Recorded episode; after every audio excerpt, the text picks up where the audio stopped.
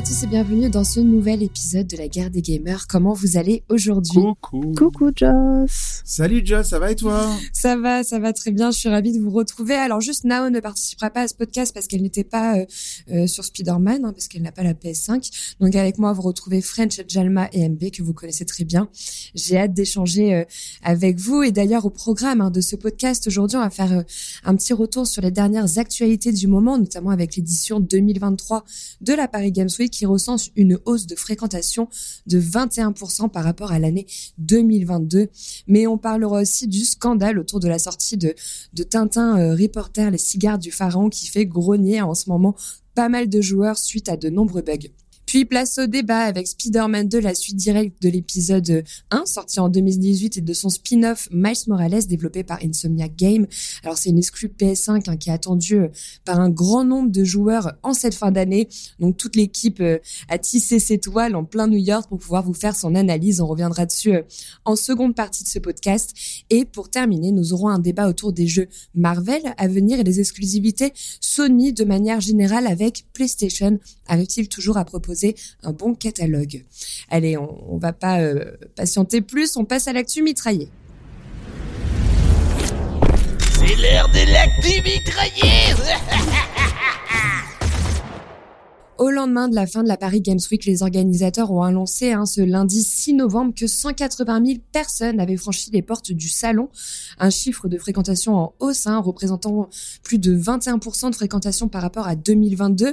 Actuellement, on voit quand même hein, que beaucoup de salons physiques, comme le 3 dernièrement, l'un des plus connus, euh, disparaissent. On a également beaucoup de conférences qui se font euh, par la voie de la dématérialisation.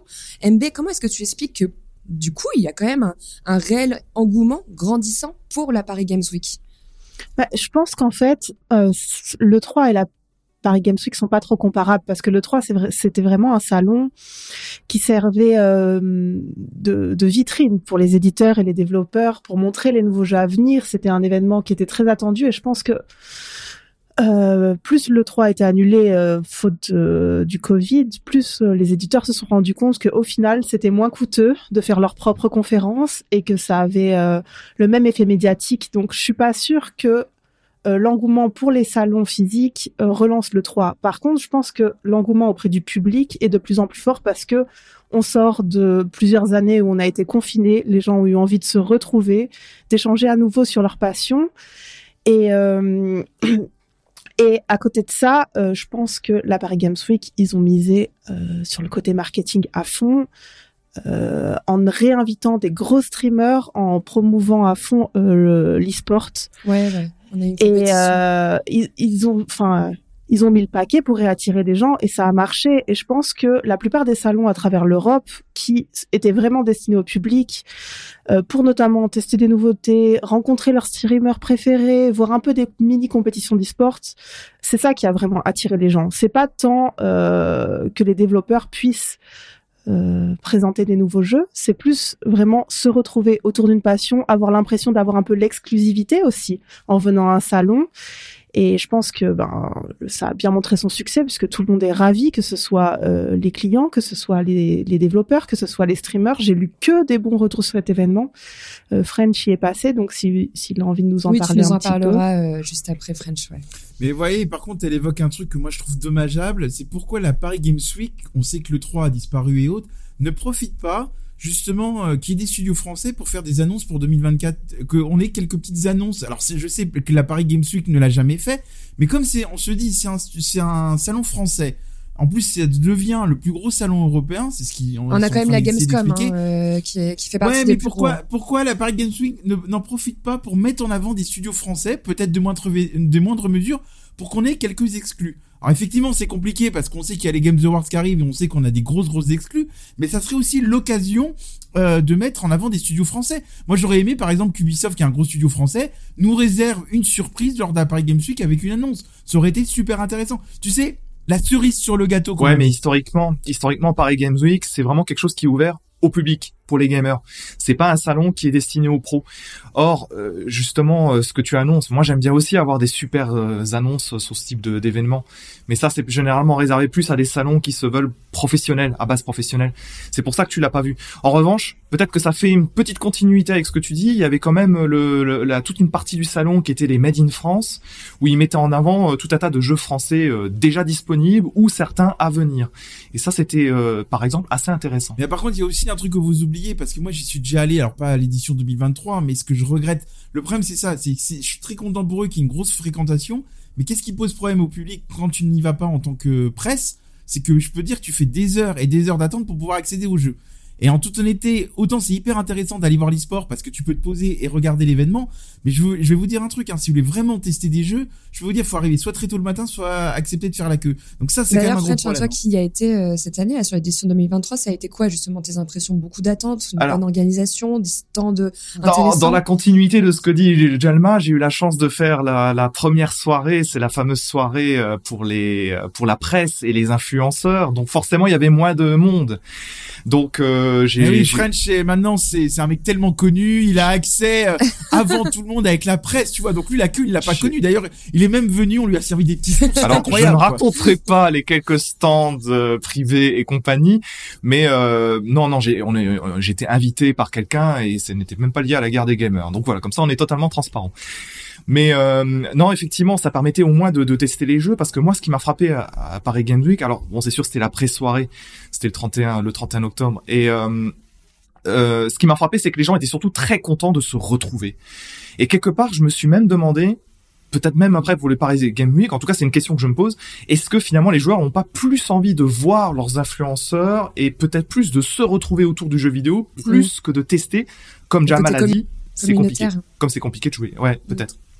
Mais c'est tout à fait ça. Enfin, moi, je te rejoins parce que j'ai pas pu venir malheureusement à Paris, mais j'ai été à la Game Force à Bruxelles il y a quelques semaines et euh, j'y étais toute seule. Et au début, je me suis dit, qu'est-ce que je fais là? C'est un peu étrange. Et en fait, très vite, tu te rends compte que t'es juste au même endroit que plein de gens qui partagent ta passion. Et en fait, comme, enfin, le, gaming, c'est quand même euh, un hobby très solo. Ou alors, si tu joues en, en multi, tu joues euh, à travers des écrans. Et c'est vrai que les salons, c'est l'occasion de se retrouver avec plein de gens qui partagent ta passion. Et, et ça, ben, c'est hyper chouette. Et en plus, à Bruxelles, c'était beaucoup plus petit, donc j'ai pu tester des jeux, mais j'ai fait l'ouverture. Et, j'ai pu tester quelques jeux parce que c'est vrai qu'après, quand le salon se remplit, il faut faire la file euh, si on veut pouvoir tester des jeux. Mais C'est vrai que le gaming, c'est aussi euh, une industrie qui prend en du partage, une industrie qui prend en visibilité. On a vu plusieurs ministres hein, euh, euh, lors d'un événement. Je pense à Bruno Le Maire, le ministre de l'économie, qui s'est présenté. Euh, French, est-ce que pour toi, ça peut avoir euh, des aspects euh, bénéfiques pour l'industrie du jeu vidéo Je pense d'ailleurs aussi au gouvernement dernièrement euh, qui euh, met son appui sur l'ouverture du plus grand musée du jeu vidéo. Est-ce qu'il y a un vrai euh, Alors, euh, on va pas polémiquer maintenant, mais euh, si tu penses à On va pas polémiquer, mais French adore Bruno Le Maire. Il a une petite statue de lui chez lui dans son appartement. Je tiens à vous le dire. Bruno Le Maire, il l'adore. On, on, on a, on a, on a tous les deux, Jalma, une fascination pour Bruno Le Maire, peut-être avec ses écrits, je ne sais pas, je, je vous laisse, je laisse on peut les dire auditeurs. pourquoi aux auditeurs. En fait, on a fait toujours un pari, mais pour l'instant, on n'a pas réussi à le remplir. Mais comme quoi, si quelqu'un connaît Bruno Le Maire, on ne sait jamais dans les auditeurs qui nous écoutent. Notre délire, ça serait de l'affronter à Mario Kart. voilà. Donc, euh, si un jour euh, il entend ce message, on serait ravi euh, de l'affronter à Mario Kart sur une partie. Bruno, si tu nous écoutes, on ne lancera pas de carapace rouge sur toi, promis. Non, eff- effectivement. Alors bon, je, passerai vite fait sur euh, sur notre cher président Emmanuel Macron qui euh, du jour au lendemain est capable de vouer aux gémonies le jeu vidéo et soudainement de se rappeler que le jeu vidéo c'est une superbe industrie en France. Mais passons, on a dit qu'on polémiquait pas aujourd'hui. Donc effectivement, Bruno Le Maire était était en balade dans les rayons de la Pa- Paris Game Week il a visité plusieurs plusieurs stands. Euh, C'était pas le jour où j'y étais personnellement. Alors, je vais citer ce que j'ai vu, vu dans la presse. Euh, Bruno Le Maire a quand même déclaré que euh, qui euh, qu'il souhaite que la France reste l'un des leaders dans le marché du jeu vidéo. Il a bien raison, notre cher Bruno, parce que la France, c'est un, un formidable pays qui développe des jeux vidéo. Et d'ailleurs, on a beaucoup, beaucoup de talents français qui s'exportent. Ouais. Et c'est ça qui est un petit peu embêtant. Parce que euh, très rapidement, on a effectivement des politiques fiscales qui se veulent avantageuses en France. Il y a du crédit d'impôt, soit c'est des réductions d'impôts pour euh, certains types de studios. Je- on va pas rentrer dans, dans ces considérations, c'est juste pour le préciser. Mais au-delà, pour nous, nous les joueurs, ce qu'il faut quand même retenir de tout ça, c'est que le développement, bah, c'est toujours plus cher et c'est toujours plus long. aussi en temps de développement. Du coup, pour Bruno Le Maire, c'était sans doute ministre de l'économie, rappelons-le, c'était sans doute très important de euh, de donner un signal à l'industrie et de montrer qu'il est présent et que Bercy s'intéresse également à ce fleuron euh, des, des, des, jeux vidéo. Voilà, parce que pour terminer rapidement sur cette actu, on va quand même rappeler que Montréal, au Canada, ça s'est fait connaître à travers le monde parce que c'est très JV friendly parce que euh, il y a beaucoup beaucoup beaucoup de studios qui y sont et il y a beaucoup beaucoup d'aides d'État diverses qui permettent de développer facilement Québec, là Québec, il y a énormément de studios aujourd'hui qui sont implantés euh, la ville. Oui. Euh... En tout cas, French, son exposé était très intéressant. Par contre, on a perdu MB. Je crois qu'elle s'est endormie. on voit que c'est littéraire, quoi. Les cours de l'économie, on voit qu'elle aime Mais pas ça. ça. va pas. J'ai tout écouté très assidûment. C'était vraiment très intéressant. Non, j'aimerais qu'on passe un peu à la seconde news, hein, puisque le 7 novembre euh, sortait euh, un jeu attendu par pas mal de fans. Dont moi, je vais dont, le dire. dont- bon, moi, j'étais curieuse aussi. Hein, je parle de Tintin Reporter, euh, Les cigares du pharaon. Euh, malheureusement, on a vu une sortie euh, catastrophique hein, sur le jeu, puisque beaucoup de joueurs se plaignent euh, de nombreux soucis techniques. Alors, euh, euh, ça passe par les personnages qui disparaissent, des bugs de collision, l'impossibilité de progresser dans l'aventure, des doublages qui sautent, enfin bref, énormément de bugs. Euh, on a même vu Pendulo Studio, hein, l'équipe en charge du développement, qui a reconnu dans un tweet que l'expérience n'était pas celle attendue au lancement. Et on rajoutait être au courant de la situation en promettant des patchs pour corriger et améliorer le titre dans les prochaines semaines. Alors Jalma, selon toi, est-ce que euh, on pouvait prévoir une telle euh, catastrophe hein, euh, à sa sortie et comment est-ce qu'on pourrait éviter ce genre de problème? Alors, je pense que je vais déjà revenir un peu sur les faits. Pendulo Studio a essayé de remettre les pendules à l'heure. Voilà. Ça, c'était le jeu de mots. Ça fait quand même trois semaines que je le prépare. Il fallait la faire. Il Non, fallait la c'est quand faire. même exceptionnel, c'est que l'heure du tweet euh, où ils ont tweeté un message d'excuse comme quoi ils avaient réparé le jeu a été euh, rendu à 10h52. Il faut savoir que sur Steam, notamment, le jeu était dispo qu'à 15h en démat. C'est-à-dire que les mecs, quand même, c'est exceptionnel, s'excusent avant même la sortie officielle sur certaines plateformes de jeu. Moi, j'ai trouvé que c'était déjà incroyable, ça je le cite. Alors pourquoi il fallait s'y attendre? Bon, euh, c'est vrai qu'ils avaient déjà reporté les versions PS4 et Switch. Bon, ça laisse quand même une indication, sauf que bon, Hogwarts Legacy il l'avait également fait, et pourtant le jeu à sa sortie était plutôt stable. Mais moi, ce qui m'a quand même interpellé, c'est que aucune clé n'a été transmise aux journalistes jeux vidéo.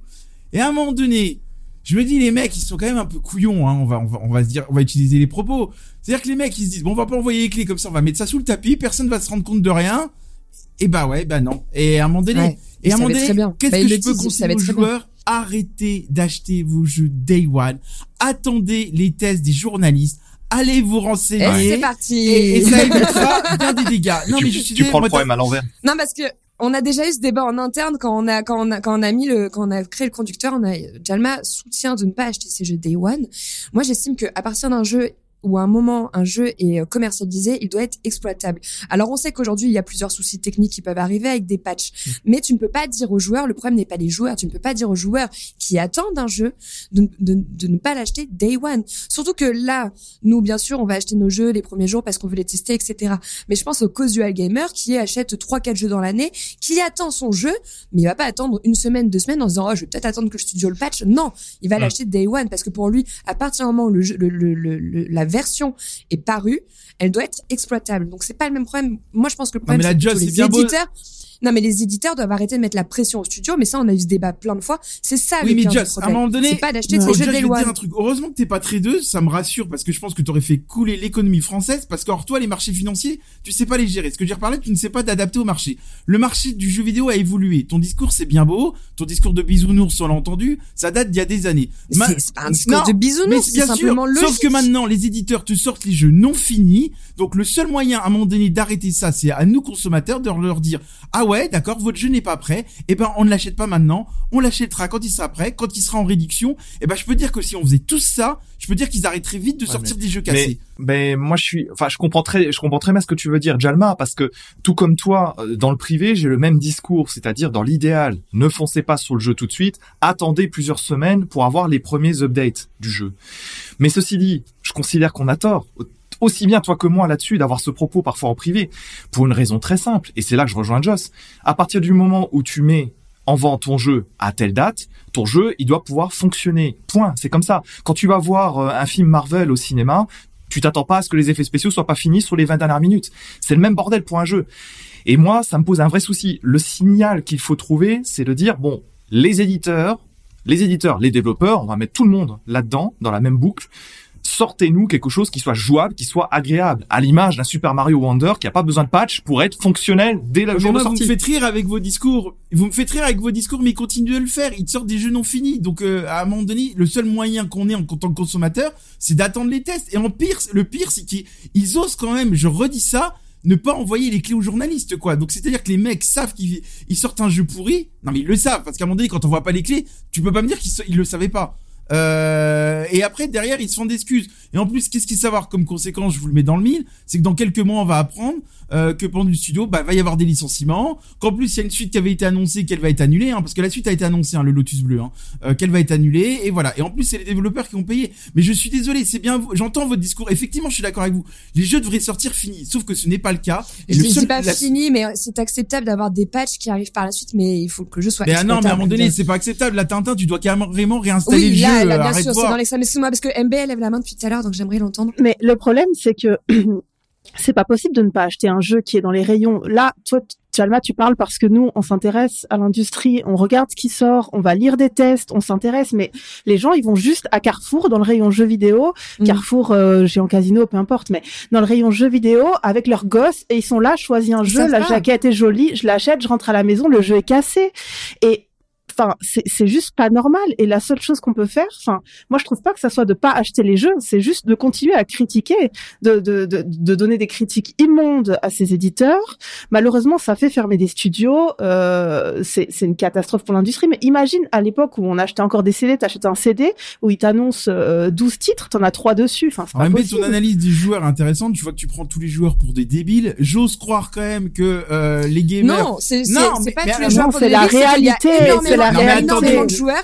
Jalma, il y a énormément de joueurs qui ne sont pas sur Twitter, qui ne sont pas sur les forums, qui ne sont oui. pas sur les reviews et qui ne sont même pas au courant Oui, avant d'acheter le jeu que le jeu est Oui, buggé. mais ça c'est votre vision, mais tout le monde déjà ne va pas à Carrefour au rayon et prendre le- la première jaquette qui vient. Il y a des gens encore qui vont dans des magasins de jeux vidéo, qui se renseignent. Moi j'ai j'ai un ami qui a travaillé pendant des années dans un magasin de jeux vidéo. Je peux te dire quand il y avait déjà des jeux cassés à l'époque, il avait euh, la moindre dépolitesse qu'il faisait, il le disait à ses gamers. Et généralement, pour pas qu'il ne perde de chiffre d'affaires de son magasin, il les renvoyait vers d'autres jeux. Donc tu vois, j'ose croire quand même que les vendeurs te préviennent. Tout le monde ne va pas à Carrefour Leclerc Haute et prend le ma- voilà. Ça c'est votre vision des choses qui est très réducteur du, du gamer et je suis scandalisé dans ça.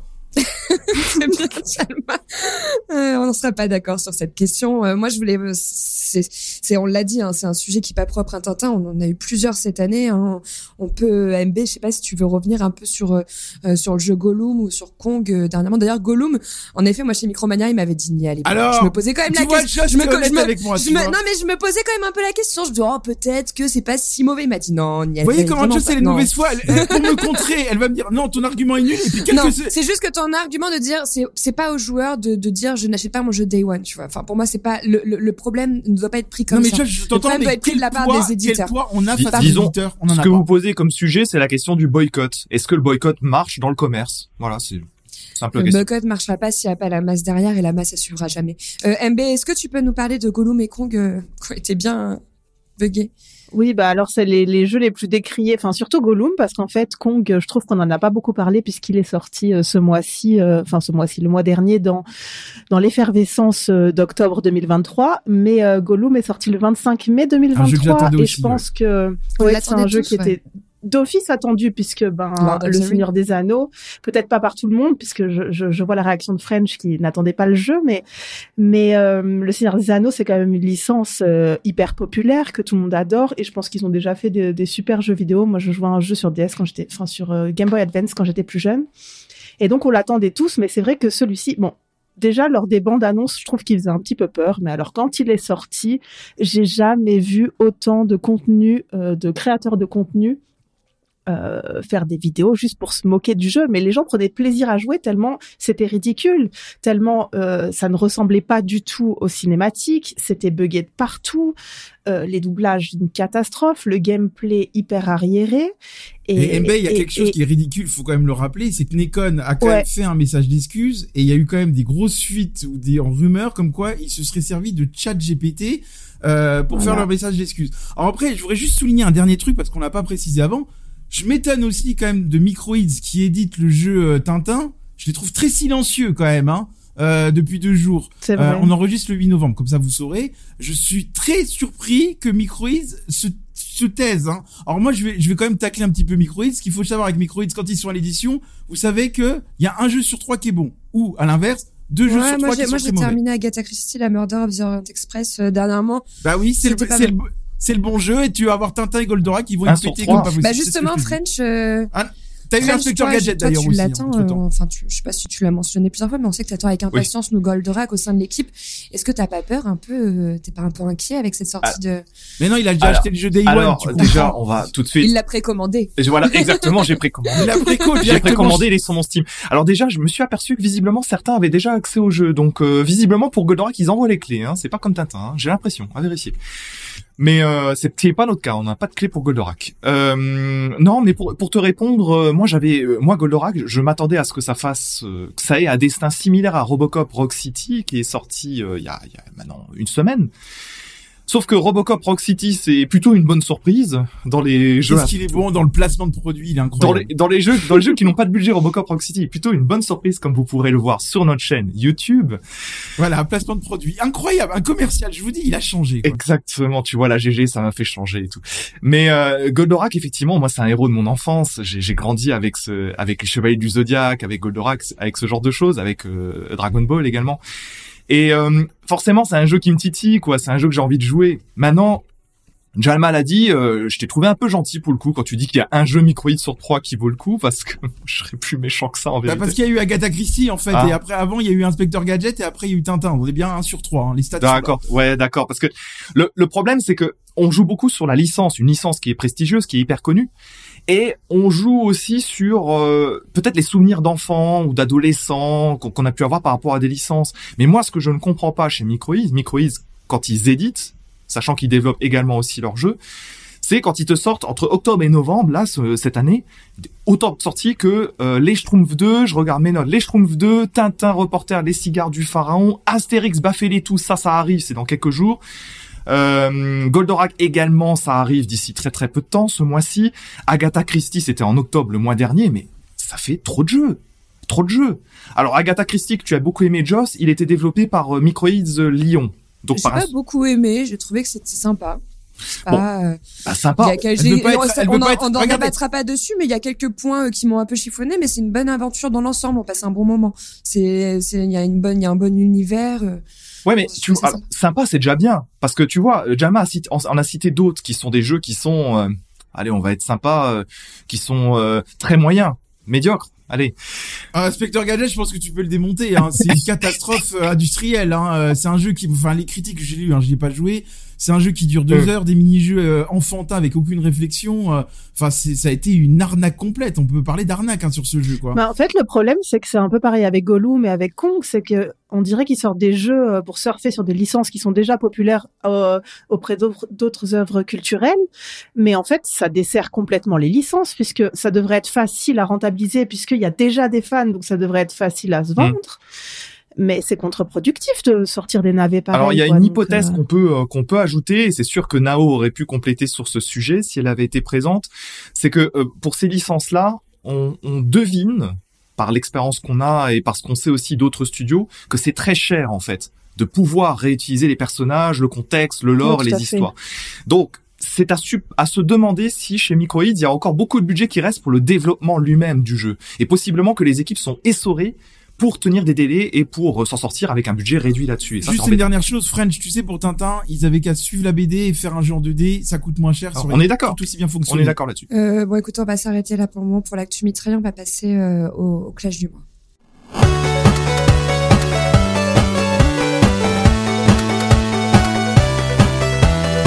Aujourd'hui, dans le clash du mois, on retrouve Peter Parker et Miles Morales qui sont de retour dans une nouvelle histoire avec Spider-Man 2. Alors, entre tisser sa toile hein, dans les rues de New York, se balancer d'immeuble en immeuble euh, ou vaincre euh, même de nouveau un super vilain, toute l'équipe s'est lancée dans l'aventure pour pouvoir vous en parler. Mais avant d'en débattre euh, sur le jeu, je vais laisser la parole à French pour vous raconter l'histoire de Spider-Man 2. Je vais, je vais sortir ma tenue de troubadour pour vous raconter l'histoire comme d'hab. Allez, vas-y. Comme d'hab, comme d'hab. avec, avec une petite musique médiévale, ça pourrait être très sympa. Ah, j'aimerais bien que tu, tu joues de la harpe, Jalma. Je te vois bien avec la harpe. Je peux faire le bouffon si tu veux. Ah, j'aime bien, j'aime bien. Tu le ferais et tu le feras. J'aime bien. Alors, Spider-Man Déjà, 2. c'était gratuit ça. C'était beau. C'était très beau.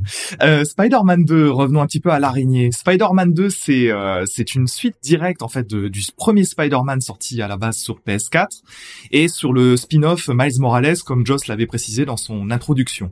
Voilà, c'est une suite directe de Miles Morales qui se passait déjà après euh, Spider-Man. Alors, pour les nouveaux venus de Spider-Man 2, ne vous inquiétez pas, euh, on a la possibilité de visionner un résumé. C'est le cas de MB et je suis sûr que le résumé t'a été d'une grande aide. Ouais, C'était super qu'il fasse ça au début du jeu, vraiment. euh, ça m'a permis de déjà m'immerger dans le jeu sans avoir fait les opus précédents. C'est vrai que c'est un bon résumé parce qu'il permet de donner, les, on va dire, les premières clés pour apprécier l'univers de Spider-Man 2, ce qui est très important pour un nouveau joueur ou pour un ancien qui a besoin de se remémorer les choses. Alors Spider-Man 2, Spider-Man 2, bah ça démarre sur les chapeaux de roue en fait, puisqu'on va retrouver Peter Parker. Peter Parker, c'est le, c'est le Spider-Man originel. Et Peter Parker, bah, il est comme tout le monde hein, dans la vie de tous les jours. euh, il a besoin de gagner sa vie. Donc, pour gagner sa vie, ben, soit il est reporter photo, ou alors, dans le début de- au début de Spider-Man 2, il va être professeur de physique. Et il va être embauché dans le lycée. Il va pas rester longtemps. Ah bah ça oui, ça va pas durer. je vous rappelle, comme il l'a dit, la physique c'est trop génial. Qu'est-ce que c'est que t'es couillon cette Et, fois et exactement, c'est vrai que le- le- parfois le doublage, bon. Euh, donc voilà, il va être prof de physique dans le lycée de Miles Morales. Voilà, euh, tout est bien, tout se passe bien évidemment dans le monde de New York de Spider-Man. Mais, mais, mais, dès le premier jour, dès sa rentrée, eh ben il y a l'homme sable, l'homme sable, ennemi très connu de Spider-Man, qui se met à attaquer New York. Donc, euh, bah, nos deux Spider-Man, Miles Morales dans son costume spécifique et Peter Parker, bah, sont obligés de euh, d'aller sauver New York et ça représente le prologue du jeu, prologue qui est absolument magnifique, magnifique, un truc Ouais, qui est titanesque. hein. Ouais. Franchement, l'intro. Incroyable, est spectaculaire. titanesque. Ouais. Moi, ce qui me fait dire beaucoup, beaucoup, beaucoup que souvent que beaucoup de jeux euh, rêveraient d'avoir des séquences pareilles pour une fin de jeu. Voilà, bah, Spider-Man 2 dégaine tout de suite avec une première heure qui est démentielle. Donc ça, c'est déjà très bien. De toute façon, je trouve que Insomniac sur cet opus, ils se sont vraiment surpassés aux côtés de la narration. Je, le- je la trouve vraiment plus intéressante que le premier opus. Je sais pas vous, mais Euh, Moi, j'ai pas fait le premier, mais j'ai trouvé ça hyper intéressant, hyper prenant. Euh, vraiment le, le côté euh, qui devient sans trop en dévoiler, mais un petit peu dark. Ouais. Euh, Enfin, c'est c'est vraiment. moi, j'ai été prise dans le jeu alors que je pensais pas du tout parce que c'est pas ma cam, l'homme araignée à la base. Et en fait, je me suis éclatée sur ce. Mais sur ce e- jeu. effectivement, il, il va avoir ce côté un petit peu, un petit peu plus dark, parce que dans cette aventure super rythmée qu'est Spider-Man 2, il va y avoir plusieurs rencontres. Alors, évidemment, on va pas tout vous donner là tout de suite dans la partie histoire de- du jeu, mais en tout cas, suite à l'attaque de l'homme sable dans New York, on va avoir euh, la révélation d'un super vilain qui sera présent, qui s'appelle Craven, que les amateurs de comics connaissent forcément. j'ai adoré. Hyper charismatique. Ouais, il ça est- per- ouais. Moi aussi, j'ai adoré. Craven, c'est un personnage très particulier parce que, en fait, c'est une sorte de combattant avec une éthique très particulière et qui vient, il va venir avec ses chasseurs dans New York. Et en fait, sa quête suprême, c'est d'affronter des ennemis surpuissants. C'est de se tester en permanence et d'affronter des ennemis. Le problème, c'est que c'est un super vilain. Donc, euh, pour arriver à ses fins, bah, il, il a pas forcément des, des il est, il est pas forcément extrêmement sympa. Ou en tout cas, il prend des chemins qui sont assez dérobés. En l'occurrence, il va libérer très très vite le Scorpion et Martin Lee, qui sont deux super méchants qu'on avait déjà vus dans les jeux précédents. Rappelez-vous, hein. Martin Lee, c'était beaucoup Martin dans Lee Miles est Morales. l'assassin du papa euh, de Miles Morales, en fait. Exactement, au niveau des liens. Très juste. Mm. Et du coup, ce Craven, ce fameux Craven, qui est un molosse, un mec hyper musclé, enfin voilà, rien à voir avec nos carrures dans la guerre des gamers. Et Parle pour toi. hein. Il pourrait, c'est vrai, il pourrait, il pourrait combattre Kratos, ça aurait été intéressant au passage. Mais euh, et il, est- il devient effectivement la menace principale des euh, des, des deux Spider-Man de, de, de l'aventure. Mais on a aussi d'autres rencontres au sein du jeu, puisque on va euh, évidemment retrouver MJ. MJ, c'est Mary Jane, c'est la copine reporter de Peter Parker que vous connaissez tous au travers des films et au travers des des jeux. Mais vous allez également retrouver Harry Osborn. Harry Osborn, c'est le fils de Norman. Alors il était euh, Putain, Il va nous expliquer tous les personnages de Marvel, j'en peux plus, aidez-moi. Ouais, parce que toi tu les connais, tu Non, les mais connais, mais les auditeurs ne les Non, connaissent pas. l'histoire- est très bien détaillée. Et euh, on va également retrouver Harry Osborn, alors qui était déjà vu dans le précédent jeu, mais qui était en fait dans le coma puisqu'il est plongé dans, une- dans le coma à cause d'une grave maladie. Et là, cette fois-ci, il va rencontrer un certain organisme noir qui va lui donner beaucoup de force, qui va le réveiller. Et puis bon, les amateurs ont déjà compris ce que ça va donner. C'est le début des galères, c'est les avec des péripéties qui vont aussi se développer et un trio MJ, euh, MJ, Harry Osborn, Peter Parker qui euh, qui va avoir une amitié qui va être mise à rude épreuve, rude épreuve, rude épreuve parce Vous que savez à quoi ça me fait penser? C'est comme quand vous êtes, vous êtes au boulot, tu sais, et puis t'as as envie de partir, il est 17h, et là t'as la réunion de trop. J'ai ressenti ça depuis 10 minutes quand il a expliqué le scénario. c'est faux, n'importe quoi, c'est faux. En plus, il a totalement raison d'appuyer là-dessus parce qu'il y a un vrai twist euh, dans la narration à partir du moment où, où euh, voilà, cet alien, euh, je sais pas si on peut en dire plus dans les détails, entre en scène et euh, prend possession de certains euh, personnages. Et c'est c'est hyper fort et la narration elle est hyper bien amenée parce que tout de suite on bascule dans le côté beaucoup plus sombre. Et j'ai aimé que Insomniac s'aventure là-dessus. Ils l'ont merveilleusement réalisé. Et en plus on a un, moi j'ai trouvé qu'on avait un scénario qui était vraiment plein d'émotions, euh, ce qui ce que ce que j'avais pas ressenti honnêtement euh, dans le premier épisode et dans le spin-off, beaucoup moins, je veux dire. Là, je trouve qu'il y a énormément d'émotions, que ça soit en termes d'humour ou en termes Elle était déjà présente euh, dans les précédents opus, hein, honnêtement là. je l'ai beaucoup Non, moins ressenti. Je trouve que la relation entre, les personnages est beaucoup Elle plus est- travaillée. elle est En plus plus, on peut jouer énormément de protagonistes, donc on a, on a, on a beaucoup plus l'immersion dans chaque personnage. Euh, J'ai vraiment trouvé que le travail là-dessus était, était excellent. Ouais, mais après, euh, à un moment donné, il va falloir rester raisonnable. Alors, je sais que le jeu vous a envoyé des paillettes, comme euh, beaucoup de journalistes qui ont une hype. Moi, j'ai trouvé des, j'ai trouvé des une défauts. hype incroyable autour du jeu. Euh, c'est juste que là, vous l'avez, vous l'avez dit, ce qui a été, ce qui, qui fonctionne mieux dans ce Spider-Man 2 par rapport au précédent, c'est qu'effectivement le scénario est plus rythmé et beaucoup plus spectaculaire. Et effectivement, je trouve que la relation euh, qui a été très très travaillée, qui marche très très bien, c'est la complicité que vous avez entre Peter Parker et Miles Morales. Je trouve qu'elle est au summum grâce au précédent, au précédent opus.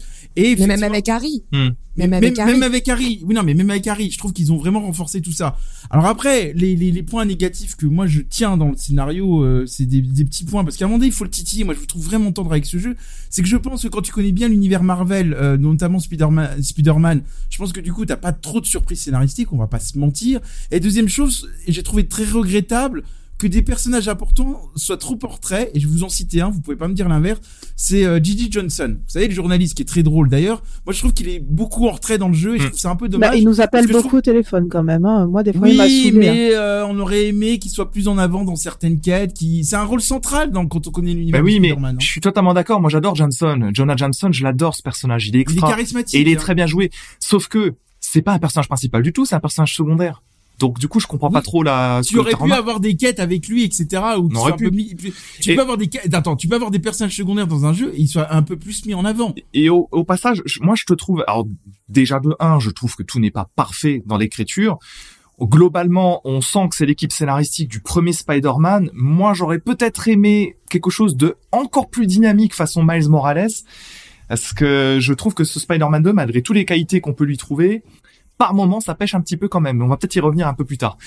En revanche, euh... C'est le rythme qu'augmente. C'est pour ça que Oui, le rythme il est augmente. beaucoup plus in- Et en fait, Mais- il est beaucoup plus intense. Mais quand tu regardes Et- entre le 1 et le 2, on est dans une continuité. Il y Oh. a rien d'inqua- exceptionnel dans cette suite. Là, quoi. sur- je peux vous rejoindre sur un point, c'est le rythme. J'ai trouvé que c'était pas spécialement bien équilibré.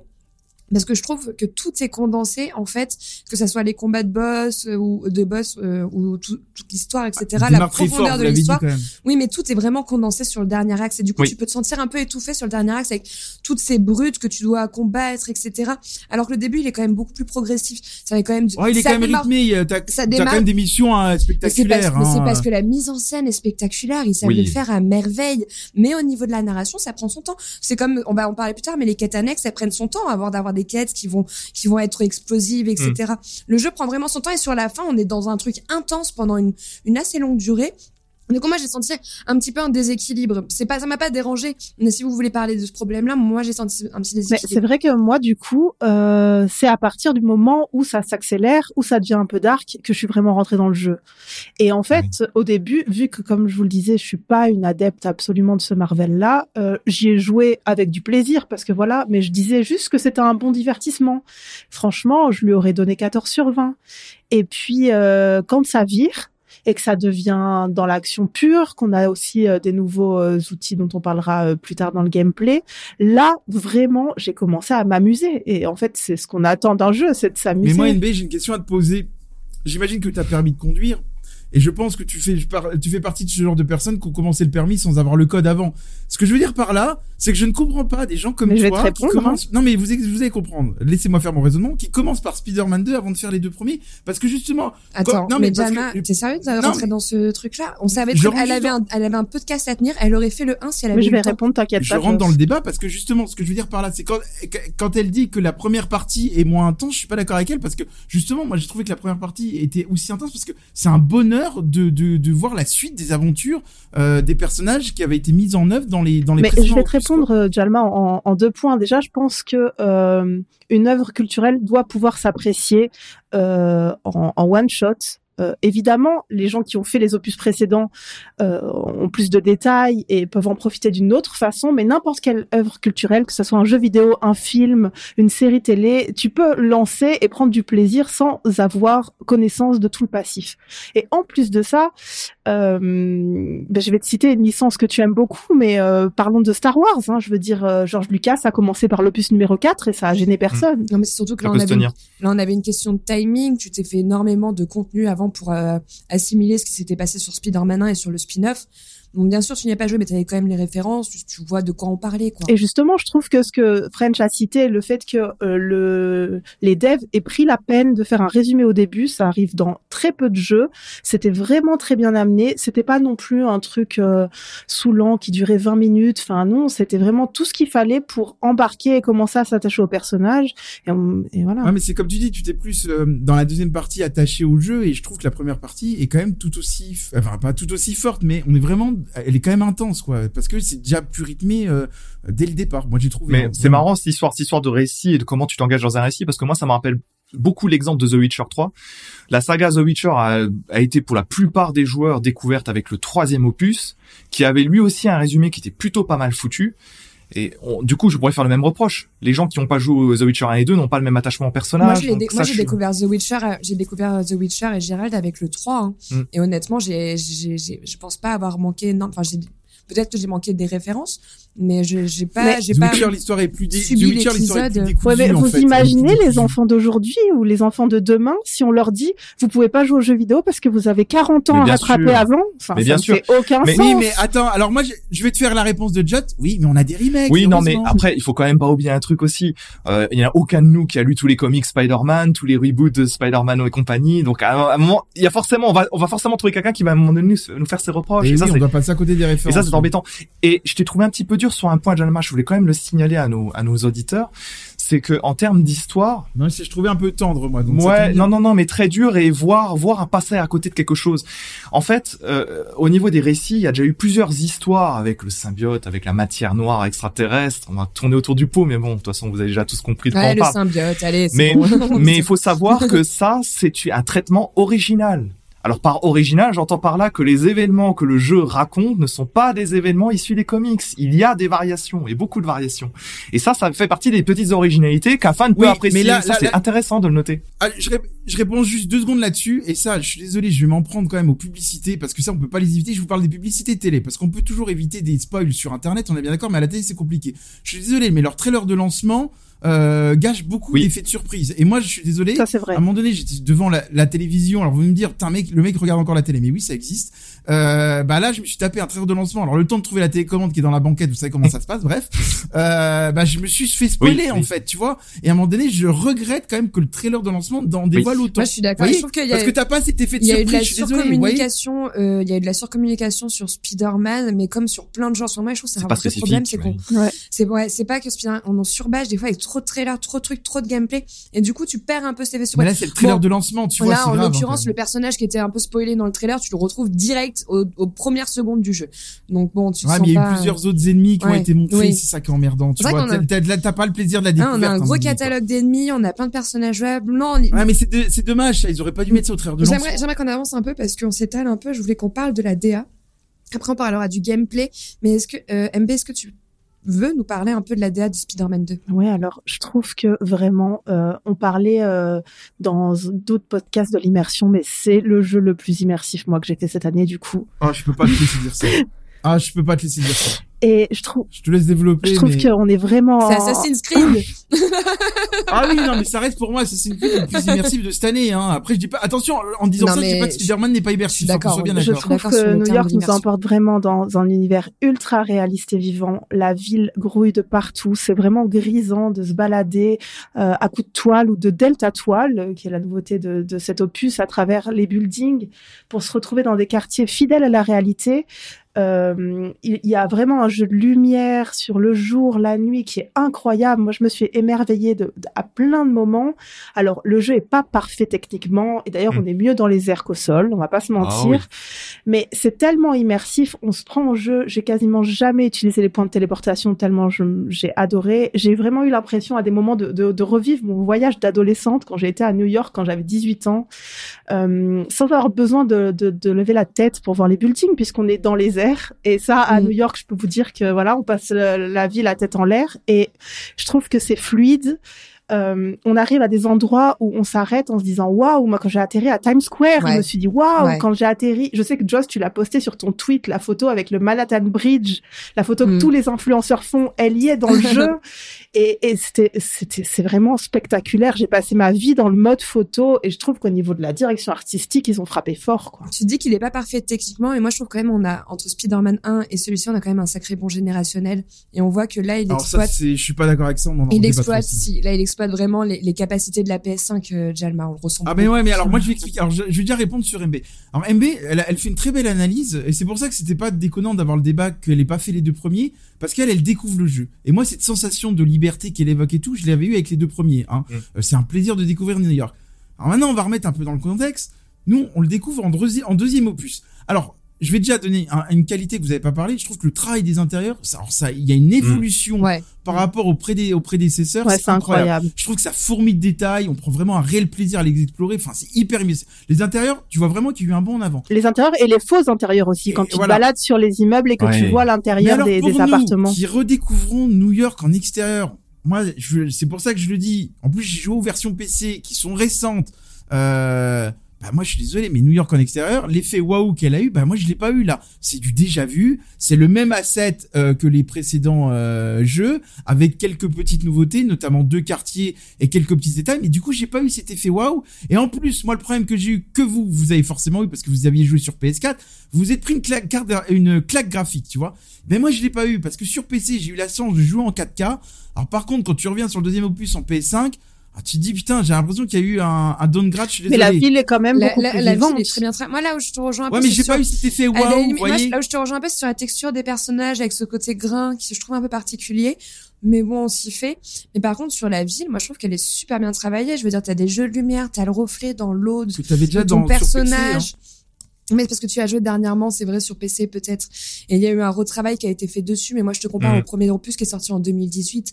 Il y a quand même une vraie différence. On peut pas dire qu'il n'est pas évolué, Spider-Man. Oui, par rapport à la PS4, mais en plus cet effet waouh qu'MB évoque, moi je l'avais eu pour les deux premiers. Mais là, le problème, c'est comme ils sont récents. Moi, je me suis dit, bon, en fait, ce jeu m'apporte pas une nouveauté extrême. Après, t'as mis aussi en avant, il y a un dernier truc que je voulais mettre en soulignant en point positif et en même temps négatif, c'est que je trouve que les scènes cinématiques sont très bien réalisées avec des expressions de personnages très Ouais. réussis. Bon, par contre, moi, je trouve qu'il y a un personnage qui est complètement loupé. Alors, c'est très subjectif. Marie Jane, c'est une cata. On Ah, je suis pas d'accord. Je suis d'accord. Moi, Je j'ai, l'ai- moi, je l'ai pas trouve trouvé. Non, pas non, expressive, non. Moi, je te rejoins. Je l'ai pas trouvé de bien, Mary Jane. visage. Alors, Mm. très, elle est très bien doublée en français.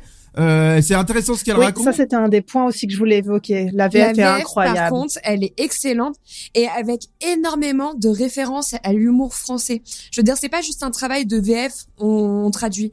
Il y a énormément de petits. Enfin, moi, je me suis euh, surprise à rire à plusieurs moments où il y a des, des, des rêves françaises euh, que, que Peter fait et ça, je trouve ça génial parce que du coup, il y a, une- on se sent vraiment en fait. euh, dedans quoi on se sent pas juste dans de la traduction pure et dure quoi c'est vraiment avec nos références françaises et ça j'ai adoré donc ça, je voulais vraiment la mettre en avant. Et je voulais vraiment mettre en avant aussi la mise en scène. Je l'avais dit déjà dans l'histoire, Mhm. mais la mise en scène, elle est grandiose du début à la fin, sur les combats de boss, sur plein de choses. C'est spectaculaire. Alors en fait, le Même truc, c'est que cinématiques qui te racontent une histoire. hein, c'est ça. Le truc, c'est que c'est tellement spectaculaire que tu. Pour moi, c'est pas c'est pas très grave si la ville. Je trouve que même il y a énormément d'améliorations sur le travail de la ville, sur le, et sur les quartiers que j'ai trouvé super à Mais pas découvrir. tant que ça, hein, je suis désolé. Hein. Bah, de ton point de vue, moi, j'ai quand même trouvé que sur les jeux de lumière, sur tout ça, il y a quand même une nette amélioration qu'on première. quand il fait nuit c'est si beau Bah, bien sûr. C'est magnifique quand il fait nuit. C'est c'est là où c'est le- c'est là où le jeu vraiment s'exprime le mieux d'ailleurs. Plus Bah oui, tu peux pas dire qu'il y a aucun progrès non plus, tu vois. Ah bah moi par exemple j'ai préféré la, la journée puis alors, moi je m'étonne quand même dans ce jeu vidéo par rapport à un AC je suis désolé mais que on n'ait pas de non mais, vous... non, mais c'est un détail on est d'accord mais qu'on ne puisse pas changer la météo de nous-mêmes c'est-à-dire euh, c'est le jeu qui t'impose soit de jouer de jour soit de nuit tu peux pas choisir Ouais, en fait C'est pas grave, ça. non mais c'est vrai Deux c'est un choses- détail, deux choses- deux choses là-dessus. Euh, déjà, euh, pour le précédent Spider-Man, tu pouvais changer, choisir la période de la journée. C'était après avoir fini la mission principale de mémoire. Spider-Man 2, à ce stade du jeu, ne permet pas de le faire. Ce sont les missions qui imposent là le moment de la journée où tu peux faire ça. Effectivement. Mais euh, voilà. Par contre, je te, je te trouve extrêmement dur sur le sur le plan visuel du jeu globalement, Jalma. Donc ça, ça me ça me surprend. Bien sûr, tu as joué à la version PC qui qui équivaut en fait à la version il faut le PS5 souligner à la hein, version voilà. PS5 du jeu. Ok. Par contre, Spider-Man 2, ben, dans le mode qualité, qui tourne à 30 images secondes, a priori euh, stable, on, on monte quand même dans des définitions qui sont type 4K. Alors, je veux bien que si on rentre dans les considérations techniques, ce soit pas dans le niveau de détail haut qu'on va peut-être retrouver sur une éventuelle version PC à venir. Maintenant, dire qu'il n'y a pas d'évolution, je te trouve... euh, Mm. Ouais, trop dur. Peut-être que sur le plan visuel, le jeu n'est pas si impressionnant que ça pour quelqu'un qui a déjà joué à la précédente version sur PS5. Peut-être.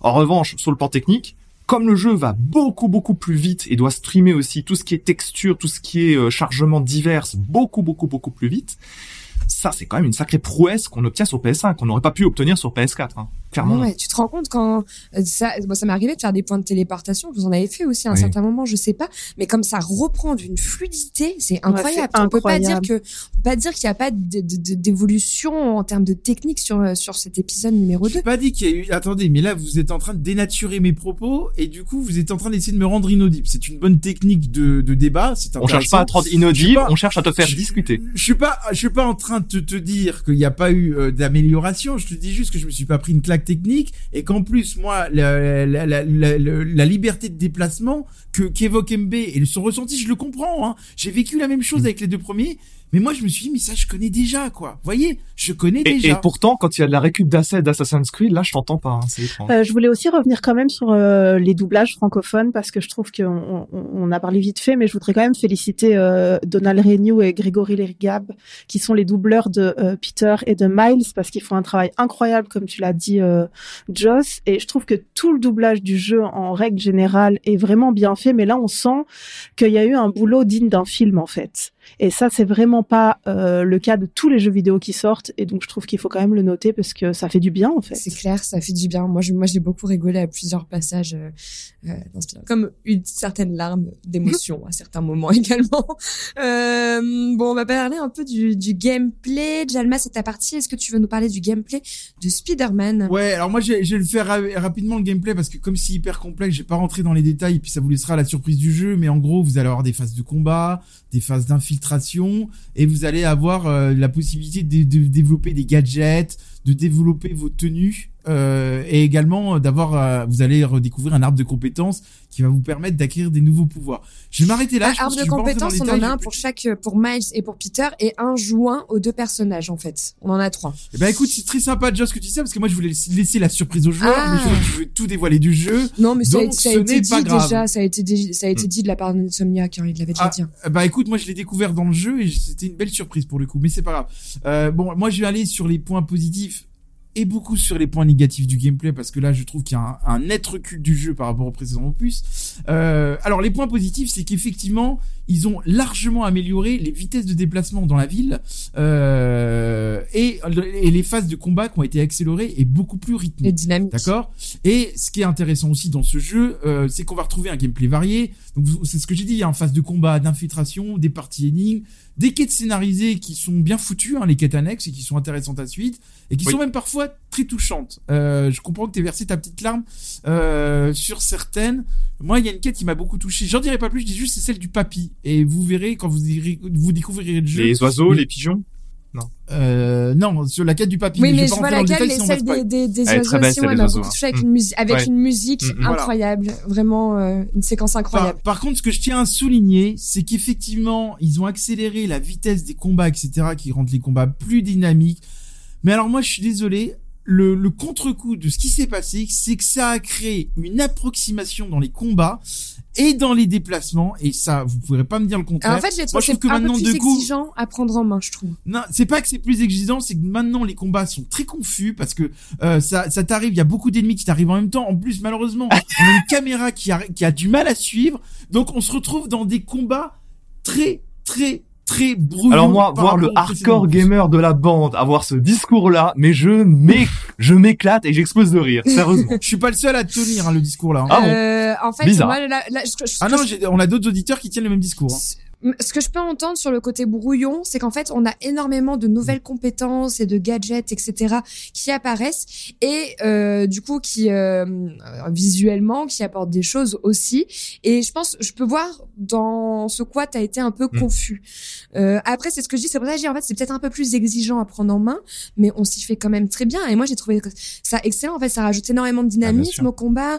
Euh, en plus, avec ces nouvelles ajouts, on a C'est ce que je viens de dire, frère. mécaniques. Euh, Joss, tu répètes ce que j'ai dit. Oui, ça apporte plus Pas du mais ça tout. apporte de oui, mais- l'approximation mais- en même temps. Je suis désolé. Oui, mais c'est bah oui, mais c'est c'est c'est pas permanent, tu vois. C'est une Ah si, les, les combats restent brouillons de manière permanente. Autant le déplacement, tu t'habitues à la vitesse d'exécution, autant les combats restent brouillons du début à la fin. Et en plus, d'ailleurs, t'as évoqué un truc très vrai, c'est que Peter Parker et Miles Morales ont des pouvoirs, notamment dans la première partie du jeu. Comme les pouvoirs sont très proches, t'as tendance à t'y perdre. Moi, à chaque, moi, je, je, je mélangeais complètement entre les pouvoirs de Peter Parker et les pouvoirs de Miles Morales. Je Bah, c'est quand même pas du tout, c'est pas du tout les mêmes. Oui, Euh, mais sauf que comme C'est écoutez-moi, hein. C'est l'âge. écoutez-moi, Ah. comme vous, vous alternez, non, non, non, c'est pas ça. C'est comme Bah vous alternez sans arrêt de personnage, vous ne souvenez plus avec votre touche euh, L1 carré, L1 rond, exactement ce qui mais va se déclencher. prends- ah, c'est ce que je dis, Arrêtez, c'est- ah, vrai. ça demande un peu plus d'exigence à prendre en main que les premiers que je trouvais peut-être mais pas dans les combats, ça reste Bah brouillon. si, justement. Bah non, une fois que t'as compris. mais ça, c'est Euh, ton comment avis. entrer en invisible Bah euh, oui, comme le tien et le tien, et le mien est tout autant recevable que le tien. Et le mien, et le mien, et le tien, et le tien, et celui d'MB, et Une- celui d'MB, une- c'est ça Une fois que t'as compris, une fois que t'as compris qu'il y avait tes gadgets à droite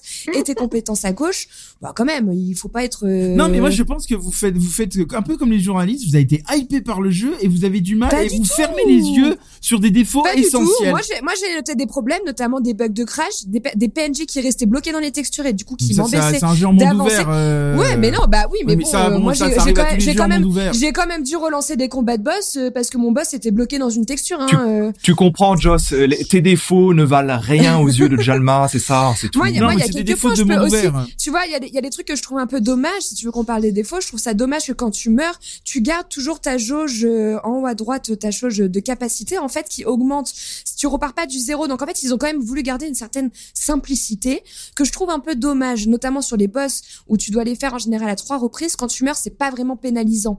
Euh, c'est même des fois arrangeant parce que tu as eu le temps d'augmenter ta jauge de mana que tu pourras utiliser par la suite. Mais Tu des vois, fois, il y a je me demande si on des a joué au défauts, même jeu, mais- parce que quand tu dis c'est simple, je suis désolé, et ça beaucoup le révèle, et French me l'a dit en privé, donc là, il va, me- il va, Ouais. il va me suivre là-dessus. Au-delà des défauts que j'ai mis en avant, le jeu est plus dur qu'avant.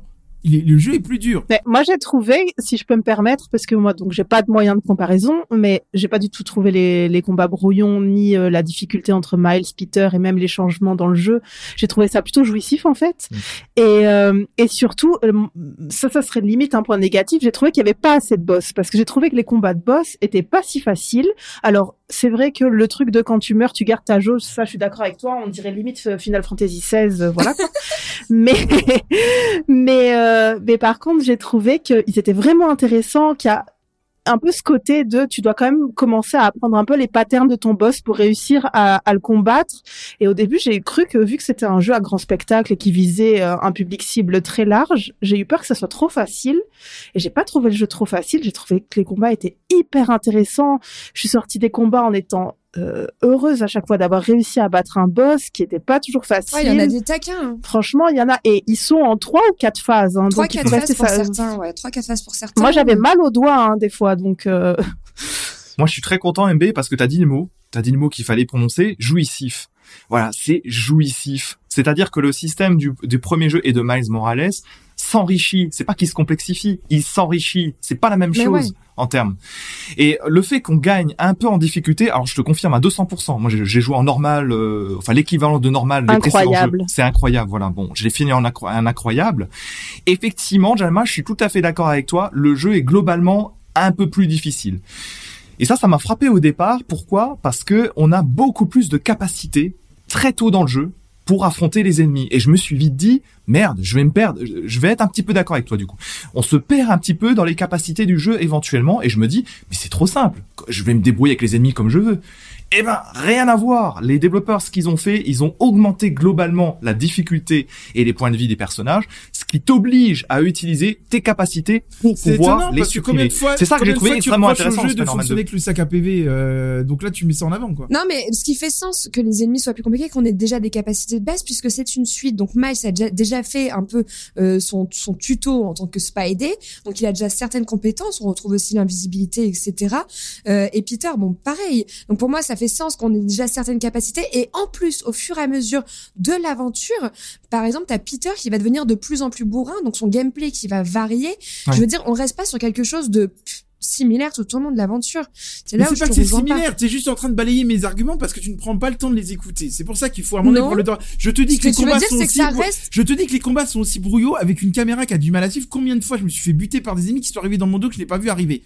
Et en plus, t'as pas forcément une alerte à l'écran. Ça, tu peux pas me dire le contraire. Et ça, ça va pas te changer pendant le long de C'est ton l'aventure. ressenti, ouais. Mais c'est, pas mon, je suis pas le seul. J'ai vu d'autres critiques là-dessus. hein. Oui, oui, non, mais ça, je suis d'accord avec toi. Je me, Maintenant, je me demande on- si t'avais pas déjà fait cette critique sur Spider-Man 1. Il me semble qu'en Eh ben alors, ça serait, ça serait grave parce que je me dis, ils ont pas appris de leurs erreurs, tu vois. euh, Mais pour, pour te répondre quand même sur ce point, on sera pas d'accord, mais pour tenter de te répondre, alors déjà sur l'aspect sac à un point de vie que tu me disais plus tôt, bah justement ça m'a pas tant gêné que ça.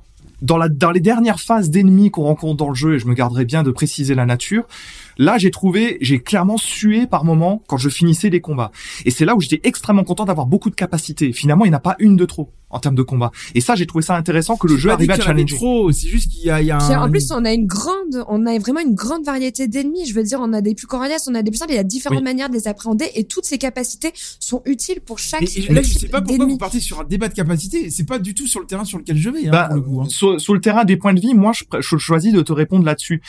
Mais euh, je vais quand même te rejoindre un petit peu sur quelque chose, même si je sais qu'on ne sera pas d'accord. C'est que je pense qu'il mettrai faut. d'accord sur un autre argument après, tu verras. Ah bah, j'attends que ça. Les mais- phases d'infiltration pour en parler. Ah oui, ou ça, je pense qu'on sera d'accord. Mais euh, en fait, il faut faire preuve d'une très grande mobilité. Tu peux pas te permettre de rester dans une zone. Il faut toujours, toujours se déplacer, se déplacer, se déplacer. Oui, c'est ça, moi, qui m'a un petit peu fois, gêné peut-être Moi, moi, en je vais termes vous de donner combat. juste un... Ouais, mais justement, des fois, les phases de déplacement pour éviter des ennemis, où là, t'as pas le temps d'utiliser tes capacités. Combien de fois j'ai voulu utiliser mes toiles, sauf qu'il est, pas- il est pas parti au lampadaire que je souhaitais, par exemple, ou à l'immeuble souhaité. Euh, moi, ça m'est arrivé Ah ouais plusieurs Ah fois. non, ça franchement, là, t'es de mauvaise Je vous foi. parle dans les combats, je vous parle pas dans les déplacements, et c'est pas de la mauvaise foi, c'est une Alors que réalité tu de terrain. critiques, que tu critiques ça et que tu étais aussi gentil sur Mirage, franchement, je trouve que c'est ah, on culotté. n'est pas là entre. mais là, on Franchement, n'est pas non, en- mais franchement, je te trouve culotté. Mais, on surtout en train que là, quand même, on parle de Spider-Man 2. même euh, en Joss, combat, euh, même en combat, t'as un cercle blanc avec un petit point blanc au milieu et t'appuies sur tes deux Mais Je gâchettes. le vois, mais sauf que mon, sauf que t'es en phase de combat et moi j'ai joué en difficulté spectaculaire. Je veux dire, t'es quand même dans un, enfin, je veux dire, vous êtes quand même euh, agrippé par les ennemis. Hein. C'est souvent des réflexes. J'ai pas le temps de, cibler le point sur le truc, quoi. Et d'ailleurs, je rappellerai à nos éditeurs de faire attention de tisser parce que je dis toujours, qui tisse au vent se rince les dents. Voilà. Bref, Je suis un Et peu je vais plus, euh, Terrible, terrible. je voulais, je voulais revenir quand même sur les fins d'infiltration. Moi, je suis désolé pour le coup. euh, vous les avez critiquées. Alors, on aime les comparaisons. Elle les a critiquées sur Asimirage. Joss. Non, mais là, je suis d'accord, on va, l'infiltration les est mauvaise. on, va, on va les, on va les critiquer quand même sur. euh, Mais ce n'est pas un jeu 2. d'infiltration, par contre. Moi, j'avais quand même un ennemi quand même. À un moment donné, j'ai regardé. J'avais un ennemi qui pendait. Euh, qui, j'avais un ennemi qui pendait hein, dans une toile, etc. Il y avait un autre ennemi qui était, qui son champ de vision était sur lui. Le gars n'a pas réagi. Bon bah, je me suis dit, nice. Ça va être tranquille l'infiltration quoi. Voilà, c'était un, un petit Ah, mais que je croyais que voulais tu mettre parlais de l'infiltration, parce qu'on on a, on a, a des phases d'infiltration, oui. on a, on a, on a, cinq personnes qu'on va jouer au cours de notre aventure. Je dirais pas les noms, mais vous allez rencontrer cinq personnages que vous allez jouer, dont un où particulièrement vous allez jouer l'infiltration. Je pensais que tu parlais de cette infiltration avec ce Mais moi, j'ai personnage-là pas que trouvé ça si Parce mauvais. que celle avec l'infiltration Peter avec- Parker, tu vois. L'infiltration avec Peter et Miles, ça, ça va, elle est marrante. Moi, j'ai bien aimé dans les Elle- je bases. dis pas qu'elle est pas bien, je dis pas, je dis que Liane ne- n'est pas au rendez-vous. Attention. Oui, Liane n'est pas très smart. Bah, c'est vrai, Je oui. Ouais. Mais est-ce qu'il y a des jeux où l'IA est smart? Je commence à en douter en 2023. Non, c'est vrai. Et après, moi, je vais aussi faire euh, un autre reproche que j'ai faux yeux, parce que moi, c'est aussi ce que j'attends d'une suite, c'est une vraie évolution. Et parfois, j'attends même une révolution, et je me rends compte que je suis un idéaliste en fait à un moment donné, quoi. Je vais pas, je vais pas vous mentir, mais moi, je trouve, je suis désolé. Alors, je tiens à le préciser, il y a des quêtes annexes qui sont très bien scénarisées et très intéressantes. On reste là-dessus. Mais putain, les gars, on est en 2023. Comment ça se fait qu'on se retrouve avec des quêtes de remplissage qui sont hyper répétitives? Je vais juste donner deux exemples. Vous pouvez pas me dire qu'elles sont pas répétitives dans les actions? Non, il y en a quelques-unes. Les cages du rôdeur, les cristaux. C'est euh, c'est tout le temps la même chose. Alors vous allez me Ouais. dire, mais pourquoi, pourquoi ce couillon il les fait? Alors, Je vais vous répondre. Pourquoi je les fais? Parce que ce qui est bien, c'est qu'il y a toujours un bout de scénario qui est intéressant à la fin de chaque mission. Ouais. Mais je me dis, putain, pourquoi en 2023 on a ces quêtes-là? Mais Il y en a, il y en faites-en a moins, quoi. quelques-unes. Comme les comme laboratoires. épisode- non, mais comparé au premier épisode, je trouve qu'il y a quand même une attention euh, Hmm. beaucoup plus soutenue euh, sur concernant la Elles sont diversité. toujours aussi des présentes quand même. Ouais, mais il y en a, il y en a beaucoup moins parce que tu vas avoir, t'as beaucoup de quêtes où ça va, ça va être vraiment, ça va être beaucoup plus varié. Pourtant, ça va être le même type de quête, mais ça va être beaucoup plus varié à chaque. Mais les quêtes qui sont scénarisées sont Oui. sympas. C'est faux, c'est que oh, toi tu parles de réduction, ils auraient pu les faire disparaître et laisser que Après, les dans, même les quêtes nulles, le truc c'est que tu gagnes des choses qui te permettent après euh, de maxer ton personnage et Ouais, tout. de Donc, t'acheter tes il n'y a pas costumes. aucun euh, intérêt. Euh, mais c'est vrai qu'il y a des quêtes, tu sais pas pourquoi elles sont nulles, parce qu'à côté de ça, il y a des quêtes qui sont super chouettes. Donc, euh, Mais Jalma, t'as tout à fait Des quêtes de T'as tout à fait raison là-dessus. Il y a effectivement les quêtes collectives qui sont de retour. Ceci dit, faut quand même noter que dans Spider-Man 2, euh, Insomniac a revu la copie. Alors il y a toujours les quêtes photographie, mais je les trouve honnêtement, c'est moins relou que des choses qu'on voit dans le premier jeu. Donc, Celle-là, Tu- sympa. Et tu as les- bonnes quêtes. lui. Y en a pas beaucoup. déjà, déjà, elles sont intéressantes parce que t'as toujours des anecdotes au niveau de New York qui sont rappelées à toute fin. Oui, mais ce celles-là, sont tu disais. intéressantes pour moi, c'est pas Les- les quêtes remplissage. Les Spider-Bots, ça c'est franchement léger. On y, ça, je suis désolé. Le bon, bah, cache voilà. odeur, tu me dis pas que c'est super bien. Eh ben là, oh, là par contre, je te suis pas. Et là, j'ai du mal à comprendre ton avis. Pourquoi? Les cages, les cages, euh, les cages du rôdeur, ça c'est nécessite. temps la même chose. Ouais, mais ça nécessite de trouver le bonne perspective et de pouvoir ouvre, euh, de pouvoir décoder parfois. Euh, les, les décrypter un petit peu les choses pour avoir accès à la porte et ensuite de trouver le bon angle pour ouvrir la porte. Alors c'est pas non plus Ouais. du puzzle game, mais ça j'ai trouvé ça plutôt Ah, c'est rigolo. pas- Ouais, moi ouais, aussi, c'est- ouais, que c'est été. tout le temps la même chose. C'est-à-dire, que t'arrives, alors t'appuies sur ta non, il y a des variations. Enfin quelques Non, non, il y a Oui, des variations. Oui, non, mais d'accord, mais le, le- le principe de la quête, je suis désolé, on, va en parler. Vous arrivez, vous observez, donc tu dois trouver le point d'observation. Oui. Après, c'est L2, R2, de bien positionner le truc Ouais, pour qu'ensuite tu puisses accéder. T'as Eh au ben, bout c'est de la- sympa, au bout de la ça. troisième, bah, au bout de la troisième fois, t'en as ras le cul. Eh ben moi j'ai kiffé, tu vois. Voilà, j'ai kiffé. Mais comme quoi, ça prouve bien que d'un podcast à l'autre, t'es un vendu. Parce que en fonction Non, du pas jeu, vendu, non. euh, il va nous J'ai dire aimé que les, les- quêtes de remplissage sont pas bonnes. Là, on, on retrouve des quêtes de remplissage qu'on a déjà reproduites dans les précédents jeux. Elles Non, ne non, sont pas bonnes, ces quêtes-là. Arrête de voir. Merde. Attends, attends, attends. Alors, je veux bien entendre, je veux bien entendre tous tous tes arguments, je veux bien entendre tout, tu me défonces comme tu veux. En revanche, les quêtes collectives, ce sont les Spider-Bots, ce sont euh, les, Les caches cristaux du rôdeur, sable, les les cristaux, cristaux euh. sable, mais pas les caches du rôdeur. C'est pas du Les collectif en tant que tel. sables, Ça, je suis sur pas d'accord la avec toi. fin, t'as le truc avec le symbiote. Sur la fin, t'as... Oui. Sur la fin, t'as le truc avec la symbiote également. T'en as trois où c'est vraiment. Euh... Arrêtez, me dites pas que ça varie, quoi. Ce qui varie, c'est Bah l'explication. si, il y a des variations. Il y en a quelques-unes. Il y en a certaines qui te demandent. je suis d'accord, un peu plus euh, de avec des choses. phases de laser, etc. Mais c'est Oui. toujours le même principe au départ. Arrête de voir, me dis pas que c'est un truc de ouf, quoi. Bon, allez, on va pas s'éterniser là-dessus. J'aimerais qu'on passe au On sera pas convaincu. d'accord. euh, euh, non, on n'est pas d'accord. J'aimerais qu'on passe au convaincu, pas convaincu, du coup, sur euh, Spider-Man 2. Est-ce qu'on va commencer par... euh, on va se garder Jalma pour la fin, je pense. On va commencer Ah, par cool. French. Ah bah écoute, je suis, je suis très content de débuter. Je suis très content de, de débuter un petit peu l'assaut. Alors pour, pour moi, c'est un triple A hyper hyper généreux, grandiose. C'est exactement l'image que je me fais d'un euh, triple A ou d'un méga triple A aujourd'hui, que ce soit chez Sony ou chez Microsoft, peu importe le constructeur et le développeur ou l'éditeur, peu importe. C'est exactement ce à quoi je m'attends. Plus précisément, c'est dans la continuité de Spider-Man et de Miles Morales. Bon, jusque-là, les habitués seront pas surpris. Pour moi, Insomniac euh, réussit presque ce que Rocksteady a fait avec Batman dans la saga Arkham. C'est-à-dire qu'ils arrivent quasiment, je précise sur le quasiment, hein, ils n'y arrivent pas totalement. Ah, merci. Au moins, Batman est au-dessus. de Ils arrivent quasiment à transcender la formule qu'on avait jouée précédemment. Moi, j'avais adoré ces impressions de voltige, avec d'avancer dans le terrain de jeu incroyable de New York. Et alors, j'étais pas hypé par Spider-Man 2, ça je dois le reconnaître. Et le 2 m'a emporté, mais d'une force absolument dingue. Et je suis pas payé, j'ai pas reçu le chèque de Sony et d'Insomniac, je tiens à le préciser. Il y a un flow spécifique à la Spider-Man que qu'on retrouve totalement, et les missions annexes, contrairement à ce que Jal m'a dit, ça évolue dans le bon sens. C'est peut-être pas encore parfait, mais ça s'approche du rythme, moi, que j'apprécie dans ce type de jeu. C'est techniquement irréprochable, quasiment irréprochable, allez. Et les combats plus difficiles, bah, moi, j'ai kiffé, je trouve aussi que c'est très très bon. Et même, on va y aller d'office, puisqu'on est maintenant, euh, on est bientôt à la fin de l'année. Pour moi, c'est probablement le plus grand triple A de cette année, euh, à mes yeux. hein. Il fallait peut-être qu'il s'arrête avant cette phrase euh. J'ai pas dit Gotti, je suis pas Jalma. C'est le Gotti. Et Joss, toi, tu as aussi des choses à dire, Euh, ouais, moi ce qui est marrant, c'est que j'avais pas euh, particulièrement de hype en fait euh, sur cette suite. Je pense que trop marketé ou je sais pas, euh, je savais pas quoi trop en attendre et j'ai été vraiment euh, très très séduite. Je me suis surprise hein, d'ailleurs sur le jeu. Je trouve qu'on a un scénario qui est solide avec une histoire qui gagne énormément en maturité comparé aux précédents épisodes. On a un gameplay qui va être toujours plus dynamique et ça c'est hyper agréable à voir parce que c'est très bien fait. Euh, en fait, on, je trouve qu'on est sur une, une nouvelle formule qui arrive vraiment à se différencier du premier épisode et c'était un peu la crainte que j'avais avec ce Spider-Man 2 et, et Insomniac l'a fait à merveille.